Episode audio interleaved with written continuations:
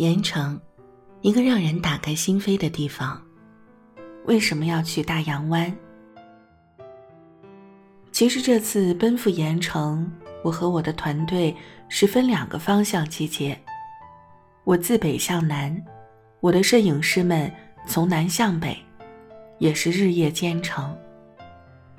在一个并不适合远行的日子，我们在盐城碰面集合。前面说过，武汉刚刚解封，病毒并未远去，被封闭了的人们都小心翼翼，除了口罩、禁足、出门几乎每个人都会将眼睛、口鼻用各式各样的武装将自己保护起来。但不能出门的人们，关注完武汉方舱医院的光速建成，关心完武汉病情减轻解封。也一直都在网上等待和期盼武大的樱花。其实不只是武汉，这个春天，看见并欣赏到一座城市的花的盛放，就好像在那个特别的冬天过去，在即将来到的春天，能给予我们所有人被停住了的生活，重新倾注一份满满的活力。和依然在茁壮生长的万物复苏的感动。看见花开，没有哪个时刻比此刻更加显得意味深长又意义深刻了。我们就是来看花开的，来看盐城大洋湾樱花的盛开。春节前第一次来盐城，一天时间，唯一来得及去的风景点就是大洋湾。他离机场近，接待我的朋友告诉我，大洋湾有盐城最有名的八大碗，吃完八大碗，就可以不急不忙送我去机场，顶多二十分钟。朋友停了停，又说：“不过你这个时间不对，大洋湾除了可以让你吃到八大碗，它还有一处最美的景，你要三月份才能看到。”是什么？我立刻追问。樱花呀，朋友说。然后他带着我在大洋湾转了转，告诉我，刚才坐观光车经过的一片又一片的树林都是樱花树。樱花是在三月份开花，到时候你再来，你会看到特别美的樱花和很多很多赏樱的人群。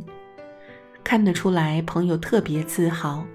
我们盐城大洋湾的樱花，无论品种还是数量，都是……朋友停住不说了，我笑了。我看出来，他是在思考，应该用什么样的形容词来形容，所以我就笑着帮他定义了：是全国第一吧？也可以这样说啊。朋友毫不犹豫就接受了我的定义。这里有五万多株樱花树，只要你想得出来的品种，这里都会让你看到；想不出来的也有。到了春天，大洋湾就是樱花的主场了。哦，尽管眼前无樱，但临上飞机前看到的这一大片樱花树，真的让我对盐城大洋湾的樱花季充满了无尽的想象和期待。在大多数人心里，樱花就是浪漫的代名词，“落英缤纷”四个字，我宁可愿意写成“落英缤纷”。而身边有些朋友，每到季节也总是会专门飞到日本去看一场樱花季。好了，现在不用了。既然盐城有大洋湾，那我三月来盐城看樱花吧。三月。当所有的人只能在网上围观五大著名的樱花在早春孤独坚强的盛放时，我们在家，我未能如约践行和朋友的盐城三月樱花之约。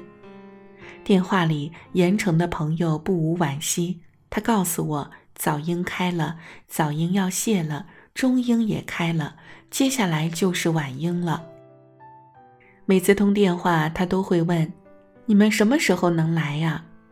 所以这也是我们在武汉一解封就立刻启程的重要的原因。快来吧，朋友说，樱花花期虽然短，但大洋湾樱花多，分期分批的开。我们的樱花季叠加起来就有一个多月，能一直开到四月底。你来还能看到四月盛开的樱花。好，我要去盐城大洋湾看樱花。我要用一场樱花的盛放来重启今年这个春天的开篇。大洋湾樱花季，这是我们到达盐城第二天就去的第一站。我没有失望。那些樱花树上的樱花都开了，樱花园、樱花小镇，甚至路上、地面，都是小小的、密密的花。从白色、粉色渐次到红色，我能想象得到的关于樱花的颜色，深深浅浅都有。因为是晚樱，树下也已经铺满了落花，树上有，树下有，反而更美。一眼望去就是浪漫，心情也忽然就开朗起来。其实我们生活的幸福有时候就是可以这么简单：吃美食、听音乐、看花开。人不过就是需要简单而美好的东西相伴，需要大自然草本植物的唤醒，我们的身心才能一次次复苏和焕发。占地四平方公里的大洋湾市民景区，当然不只有樱花。除了我吃过的盐城名吃八大碗体验馆，最著名的还有已经举办过两届的龙舟赛、滑板和马拉松，和正在修建中的盐渎古镇。古镇的故事放在下篇单独写。先说说我理解的龙舟赛。当然，原定每年五月举办的大洋湾龙舟赛，众所周知的原因，二零二零年的这一届可能会取消或延后。但带着我沿河道墙漫游的导游美女，还是忍不住很自豪地告诉我，每次这里的龙舟赛，人山人海，盛况空前，很好，很好玩的呀。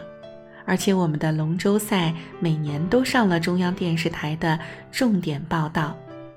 为了证明他说的话，路过电视大屏时，他特意停下来，很开心地让我看屏上正在轮换播放的龙舟赛场景和满树樱花。是的，隔着屏幕看，我都能强烈地感受到那种欢乐的气氛，的确是人山人海。有一种气壮山河的气势和场景。其实我并未能把大洋湾走完，真的太大，我又贪花景，待在樱花小镇就不想动。后来，直到有一天，我和曾经在盐城文化局工作、现在盐城电视台做编导的李导聊起水间，聊起淮剧，再聊起大洋湾。这位盐城土生土长的老文化人告诉我，他理解的大洋湾的由来，还真不只是为了种樱花树，是因为那里有一座通海大桥，有天然呈 W 形状的河道，像展翅的鸟，也像某种吉祥的符号。而素有百合之城的盐城的众多水系，最终也是在那里急流成河，汇入大海。所以，那里的龙舟赛就有了一种真正意义上争相勇渡的精神象征。我非常愿意相信这样美好的解释。